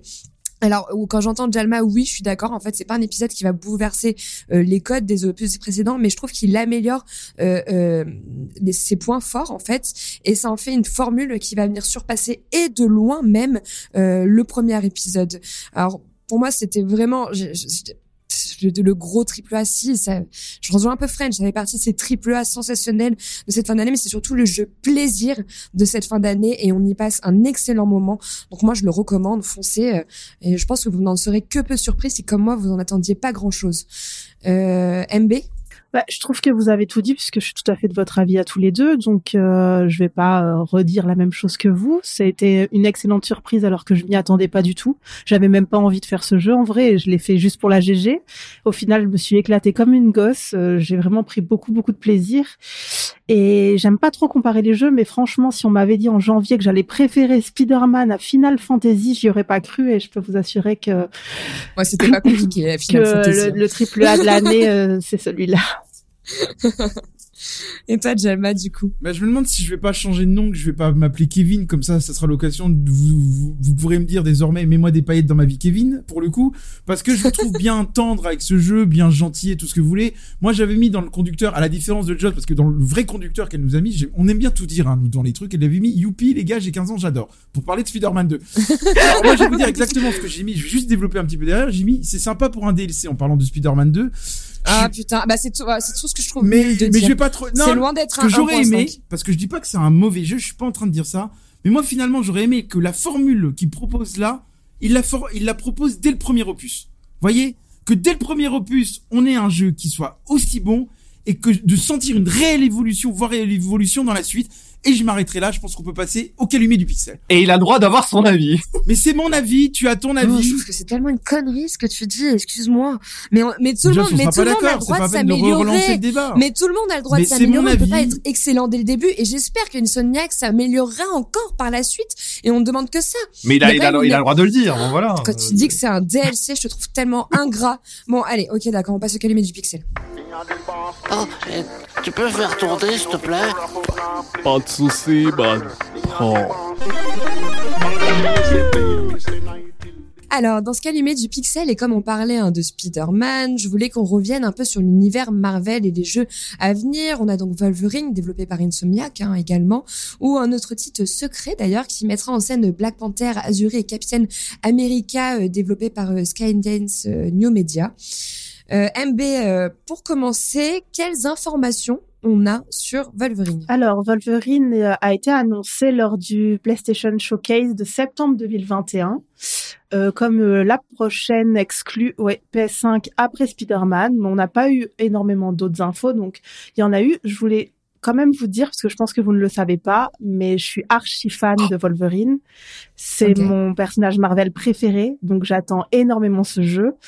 Euh, quand j'étais gamine, j'avais même fait la demande au cinéma pour avoir une, une sculpture en carton en taille réelle euh, de Wolverine. Enfin, c'est dire. euh, Archi fan. Archi C'est un peu cringe. hein. Donc euh, il y a eu quelques. Et même se faire griffer. J'aime me faire griffer, oui, si tu veux. Mais donc, euh, il y a eu euh, quelques infos. C'était chelou, pardon. Il y a eu un petit peu cringe, mais bon, c'est déjà le Mac. Il y a eu quelques infos cette année euh, qui ont fuité, mais qui sont de l'ordre des rumeurs, mais qui sont plausibles. Euh, Ça serait donc une histoire unique qui aurait pas été traitée ni par des films, pas forcément non plus par les comics. Euh, ça serait un jeu M-rated, donc c'est-à-dire destiné à un public adulte, euh, donc moins de 18 ans. On peut s'attendre à un opus euh, très violent, euh, espérons-le. Euh, à l'image de God of War, je pense que euh, les rumeurs qui ont fuité seraient même que ce serait pas un open world, mais un semi-open world à la God of War. Donc à voir. J'espère vraiment qu'ils arriveront bien à retranscrire la férocité de mon mutant préféré et sa capacité à se régénérer aussi. Qui est quelque chose de très important chez Wolverine. Et, et donc voilà. Mais pour l'heure, on n'a pas d'autres infos, pas de date de sortie. Je crois qu'ils ont dit également que ça prendrait euh, place, je suis pas sûre, dans le même univers que Spider-Man euh, actuellement. Bah, c'est des rumeurs. Après, on a eu euh, là où elle a raison, c'est qu'il y a eu un tweet d'un des développeurs de Insomniac Game qui a dit bah il, a- il avait hâte que, que les joueurs jouent à Spider-Man 2 pour pouvoir maintenant pleinement se lancer dans le travail de Wolverine. Donc je pense que est-ce qu'ils l'ont mis un peu de côté ou est-ce qu'il y a une petite équipe qui a commencé à travailler sur Wolverine et que maintenant le reste de l'équipe, bon suite au patch qu'il y aura etc va s'y mettre. Euh, donc c'est vrai qu'on n'a pas de date de visibilité quoi pour le coup. hein. Mais on Mm. a eu quand même un tweet assez récent hein, qui nous a donné une petite info comme quoi ils allaient s'y mettre tous quoi. C'est ça. Il y a eu des petites rumeurs euh, avec un micro espoir fin 2024 ou plutôt 2000, début Je 2025. pense que ça va être plus 2025. Après je sais pas où on est de le Je pense aussi que ça serait plus 2025 et puis euh... mais j'ai hâte. Vous avez sûrement hâte. raison là-dessus parce que si on suit le même euh, la même logique que Spider-Man, on va sûrement avoir du DLC sur Spider-Man 2. Il y a rien d'annoncé à ce stade, hein. mais il y aura très probablement du re- retour de certaines certaines péripéties via du DLC. Donc euh, Wolverine passerait peut-être après. Les seules choses qu'on sait un petit peu quand même, on sait que le développement avance parce qu'il semblerait que la motion capture ait démarré dès 2022. Donc il y a déjà euh, probablement des builds du jeu qui doivent se balader et les équipes sont pas en train de se tourner les pouces. hein. Il y a quelque chose qui se passe. Maintenant, sortir en 2024 ou 2025, euh, ça j'en sais rien. Mais euh, ça me fait marrer, MB, tu, tu disais que toi ton super-héros euh, préféré c'est Wolverine. Euh, moi c'est un certain Deadpool que j'adore, par exemple. Il a déjà fait, Ah, il a déjà fait l'objet aussi. d'adaptation, mais euh, pas assez à mon goût. J'aimerais bien le revoir moi en termes de jeu. J'aime bien l'humour décalé de Deadpool. Là, il y a également, c'est aussi que des rumeurs, mais euh, quand ils ont été, euh, je sais plus quelle personne de chez Insomnia- Insomniac, ils ont été interviewés par rapport à un, un Easter egg dans Spider-Man 2 où tu vois euh, la plaque du cabinet d'avocat Murdoch de Daredevil. Et ils ont dit, ouais, est-ce qu'il faut s'attendre à des choses dessus? Et il, il, il a juste répondu, restez connectés, en gros. Ouais. Mais potentiellement, restez connectés. Donc, est-ce qu'il y a aussi un- peut-être un petit teasing dessus? Mm. Et il y a pas. aussi les infos sur le jeu Venom qui devrait sortir où ils ont Ouais. redit si les fans le veulent, on va le faire. Mm. Oui, oui. Non, mais en fait, ce, que, ce, qui est, ce qui est en train de se passer, et là, on va être obligé de comparer au cinéma. Ils vont, et moi, ça, je le déplore quand même un peu, quoi. Euh, à condition de faire des bons jeux, mais euh, la tendance du cinéma, c'est que on a eu quelques films de super-héros, et puis après, on a, on a des films de super-héros tout le temps, notamment au niveau des Marvel et, et de DC Comics. On a très peu, quand vous regardez, de, de, de jeux vidéo sur des super-héros euh, récents. On a les Batman, on a les Spider-Man en ce moment, mais on n'a pas trop de concurrence à côté pour l'instant. Ça se développe pas énormément. Bon, je tiens à le souligner qu'il y avait eu les Gardiens de la Galaxie. Je préfère le préciser, qui a été une belle surprise. T'avais beaucoup aimé, boudé, toi. les- boudé par les joueurs parce que malheureusement ils ont fait le- la confusion avec Marvel Avengers. Mais je trouve que les Gardiens de la Galaxie, rien qu'au niveau du scénario et de- des dialogues, il vaut vraiment le coup de faire. Donc si vous le trouvez à- en réduction, faites-le. Mais je pense qu'on va avoir la tendance, comme au cinéma, on va avoir dans les prochaines années, vous allez voir beaucoup, beaucoup de jeux vidéo de super-héros et que ça va sortir très, très régulièrement et que ça va suivre la tendance du cinéma. Ça, j'en suis persuadé pour le coup. Mais ça sûrement, sûrement que t'as raison là-dessus. Jusqu'à l'indigestion et c'est ça qui me fait peur. Alors, espérons, parce que moi, je suis pas non plus un fan du Marvel Universe au cinéma, donc là-dessus, je te rejoins à 200%. J'espère qu'en termes de jeux vidéo, on évitera cette concentration-là. Maintenant, moi, ça me plaît, ça me plaît quand même un petit peu tout ce qu'on a dit, parce que Daredevil, qui a été plus ou moins teasé, encore que, hein, peut-être que c'est Oui, juste du clin d'œil. Hein. Moi, moi, je vais te dire Daredevil, et pourquoi pas, et pourquoi pas un DLC qui le ferait venir dans Spider-Man 2. Moi, je sais pas, je, Franchement, ça je, être je me posais la cool, question. Et Wolverine, moi, je l'attends aussi beaucoup parce que Spider-Man, on l'a beaucoup dit durant le podcast, mais Spider-Man, c'est très aérien par essence, hein, Spider-Man.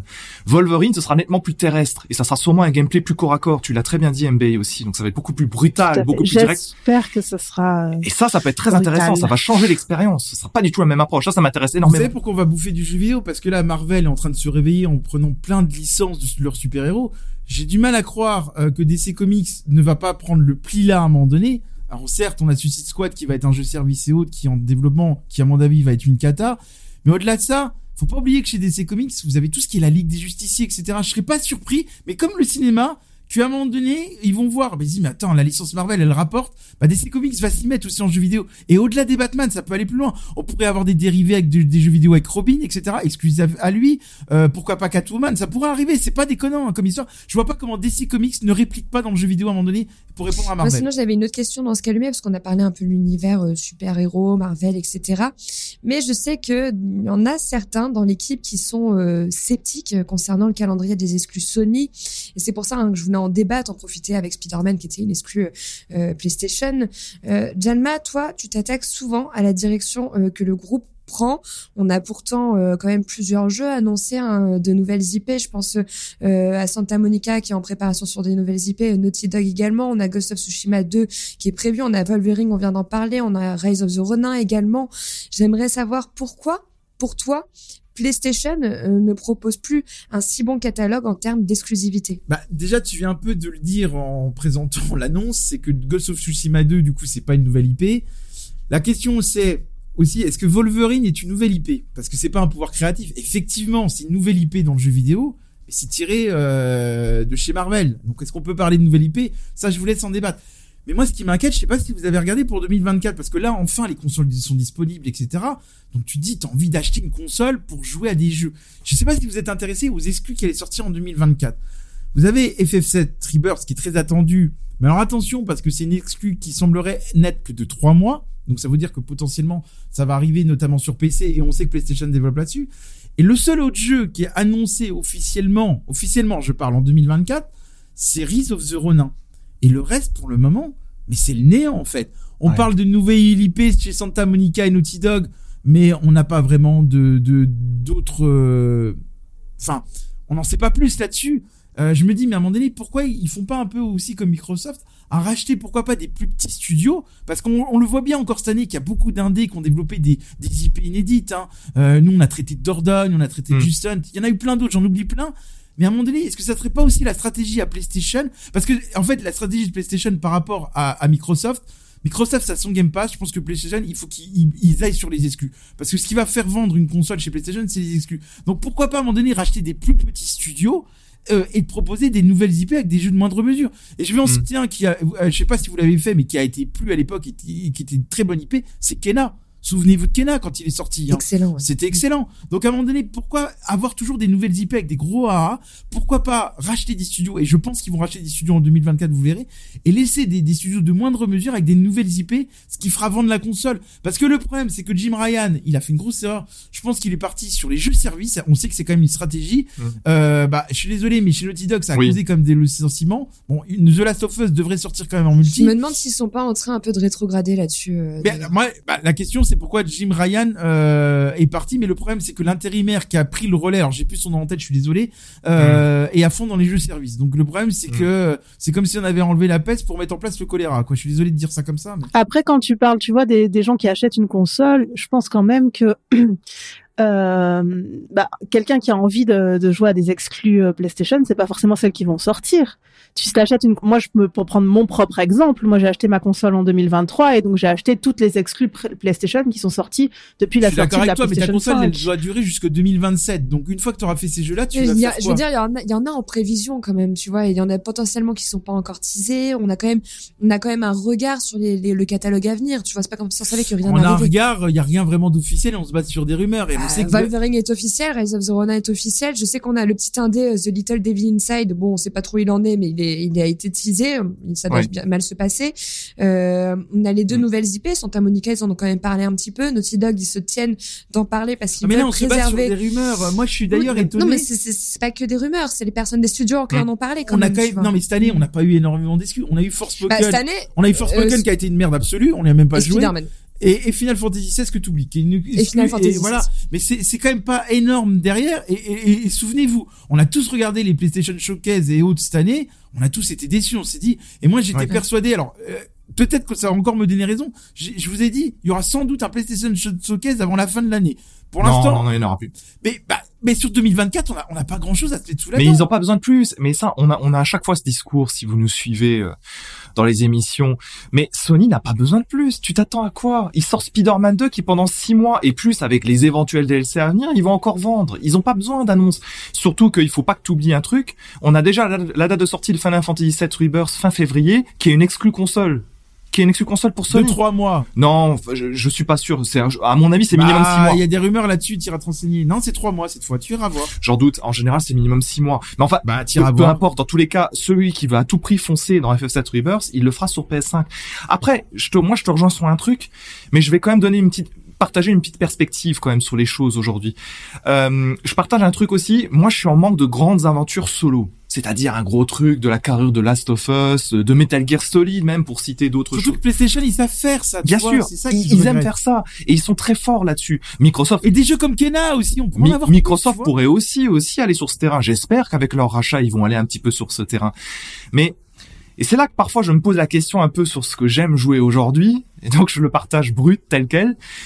Quand je quand je regarde un peu autour de moi les, les joueurs de moins de 20 ans et j'en ai j'en ai un paquet, eh ben je m'aperçois que C'est finalement qui va parler. ils jouent ils jouent à trois quarts du temps si ce n'est plus à des jeux services. Ouais, c'est vrai. C'est-à-dire que, à part s'ils sont avec leurs parents ou avec des copains, ou ils vont éventuellement goûter à un Spider-Man 2, ils vont jouer qu'à Roblox, qu'à Fortnite, qu'à Call of, qu'à EA FC, malheureusement, je dis malheureusement, j'assume, et, et pas autre chose. Donc finalement, la stratégie Microsoft et Sony d'aller vers le jeu service, bah, c'est peut-être finalement la voie d'avenir, et c'est là qu'on peut se poser beaucoup Alors de questions. là où je suis moins d'accord avec toi, il y a beaucoup de jeunes aussi qui, avec leurs parents et autres, pour prendre le contre-pied de ce qu'il dit, parce que je le trouve très dur avec la jeunesse, euh, qui a eu beaucoup de jeux, gens qui ont joué à It Takes Two, et moi je suis persuadé qu'à un moment donné de proposer plus de jeux en coop euh, et pas forcément en ligne pour avoir un partage familial, faut aller sur ce terrain-là. Je l'ai déjà dit plusieurs fois.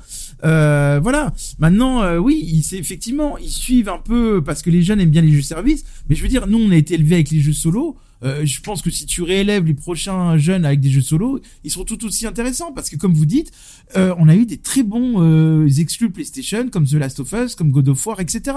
Comme Ghost of Tsushima et j'en oublie d'autres. hein. Peut-être que, pour te- terminer sur ce sujet, peut-être que justement les nouveaux jeux créatifs et solo, ce sera peut-être pas des super budgets qu'on a connus, mais peut-être des budgets moindres, comme comme tu l'as cité.